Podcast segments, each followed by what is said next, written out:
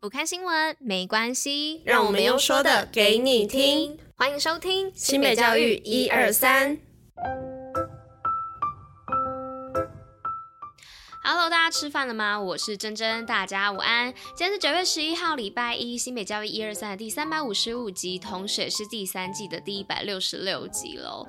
那今天总算获得一个好天气的开场啦。那今天呢，最高温会到三十二度，紫外线呢竟然有到九，所以提醒大家出门的时候最好擦一下防晒啊，不然很容易晒伤。那南部的部分呢，如果大家有看新闻的话，就知道今天是有一些县市是停班课的。那呃那边的一个天气状况都还蛮。不好的，甚至也有一些交通垄断的状况。好，那我们北部呢，就一起帮南部来加油打气吧，希望他们赶快天气转晴，然后这些不好的状况都可以赶快消失。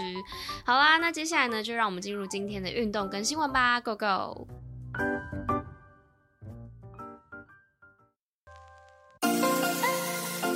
新北运动报报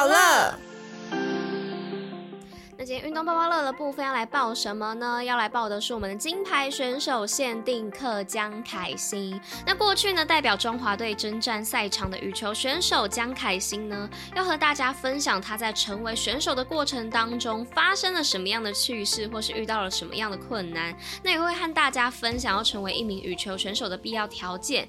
那时间呢是在九月十六号礼拜六的下午一点到三点，地点呢是在林口国中的飞扬馆。那最重要的是。呢，这场活动是免费的哦，但是名额有限。那有兴趣的朋友们呢，赶快到体育处的官网做报名吧。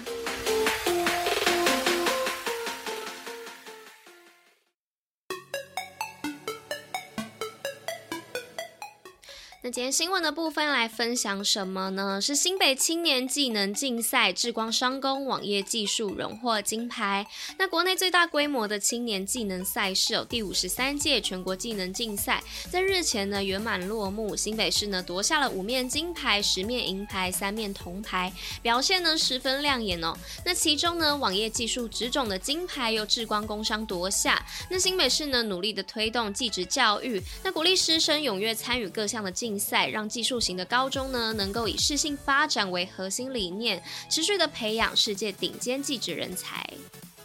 那接下来呢，来到第二则新闻的部分，是新北启动大数据办学，力拼全国第一。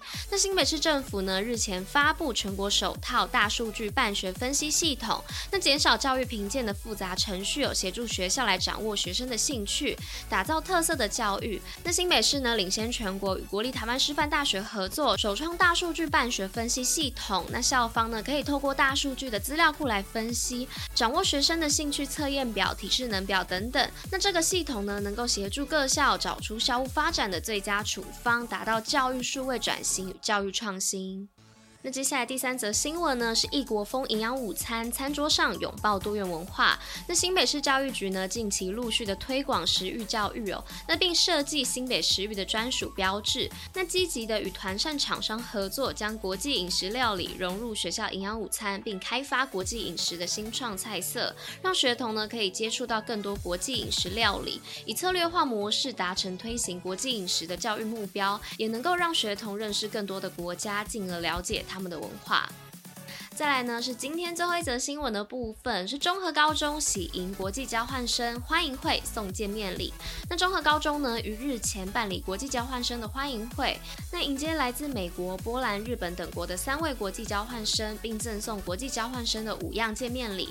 近年来呢，国际化和全球化成为世界各国普遍的共识。那校方呢，也与国际扶轮社讨论多元适性的学习规划，希望透过教学的方式来推动国际交流。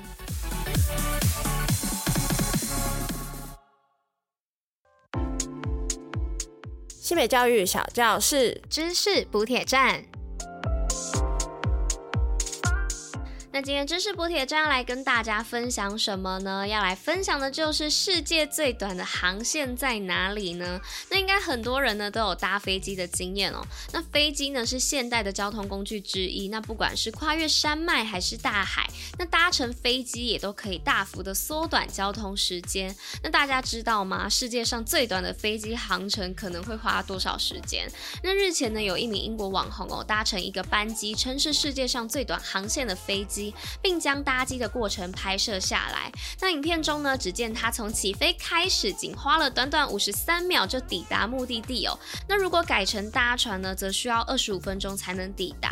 那这条航线呢，就是从英国的苏格兰的奥克尼群岛的维斯特雷岛飞往帕帕维斯特雷岛的航班。那由洛根航空公司营运哦。那票价为十七英镑。那每天呢，只有两趟班机。那飞机上呢，最多可以容纳八名乘客。那有趣的是呢，如果你是第一次搭乘这趟航班的旅客呢，还会获颁一张世界最短航班的证书作为纪念哦。好啦，那以上呢，就是今天分享给大家的知识补铁站。那以上新美教一二三的第三百五十五集就到这边啦，那我们就明天见喽，大家拜拜。